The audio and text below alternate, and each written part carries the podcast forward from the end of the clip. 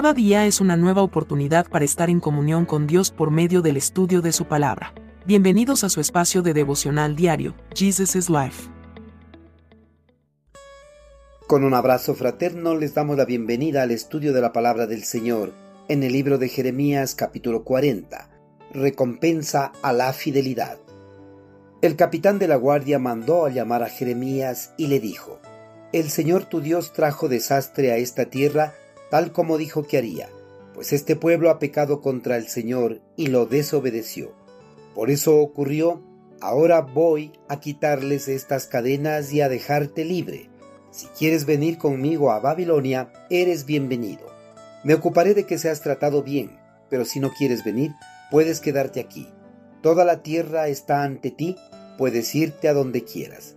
Entonces Nabuzaradán, capitán de la guardia, le dio a Jeremías algo de comida y dinero y lo dejó ir. Entonces Jeremías regresó a Gedalías, hijo de Aicam, en Mizpa, y vivió en Judá con los pocos que se quedaron en la tierra. Al encontrarse en medio de una guerra, las personas sienten miedo de que algo malo les pueda suceder.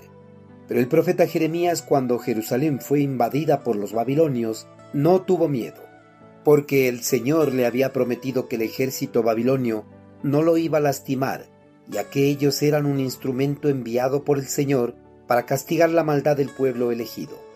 El profeta, pese a la maldad reinante en su pueblo, no se contaminó por ella, más bien procuró apartarse de la maldad y mantener una estrecha relación con el Señor. Por eso cuando todo el pueblo estuvo sufriendo en la invasión de los babilonios, él se mantuvo tranquilo, pues tenía la certeza de que Dios le iba a proteger y cumplir la promesa que le había dado. El cumplimiento de esa promesa llegó cuando Nebuzaradán lo encontró y liberó tal cual fueron las órdenes de Nabucodonosor, rey del imperio babilónico.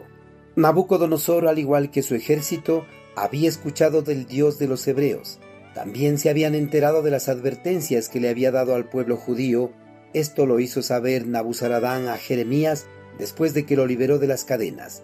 El capitán babilonio, quien no conocía personalmente a Dios, reconoció que el Dios de los hebreos le dio la victoria a los babilonios sobre el pueblo elegido.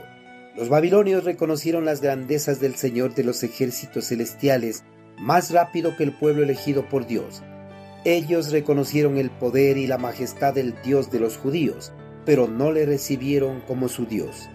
Resulta extraño que la gente reconozca que Dios existe y hace milagros, pero sigue sin aceptarlo. Conocer a Dios es algo más que saber acerca de su existencia. Una vez que Nabuzaradán liberó al profeta Jeremías, le dio la oportunidad de que vaya con él a Babilonia, ya que ahí sería bien recibido y si lo acompañaba, él mismo se ocuparía de que sea tratado bien durante su estadía en el imperio. En Jeremías se cumple uno de los refranes más famosos, el cual es, Nadie es profeta en su propia tierra. Jeremías durante la mayor parte de su vida fue despreciado por sus compatriotas, pero los babilonios estaban dispuestos a tratarlo bien si decidía ir a vivir en el imperio. El capitán de la guardia también le dio al profeta la opción de quedarse a vivir en su propia tierra junto a los suyos, pues estaba libre de irse a donde él quisiera. Cuando el profeta finalmente decidió quedarse a vivir en su tierra, Nabuzaradán, capitán de la guardia, le dio a Jeremías algo de comida y dinero, el oficial babilonio dejó totalmente en libertad al siervo de Dios. Entonces Jeremías regresó a Gedalías y vivió en Judá con los pocos que se quedaron en la tierra.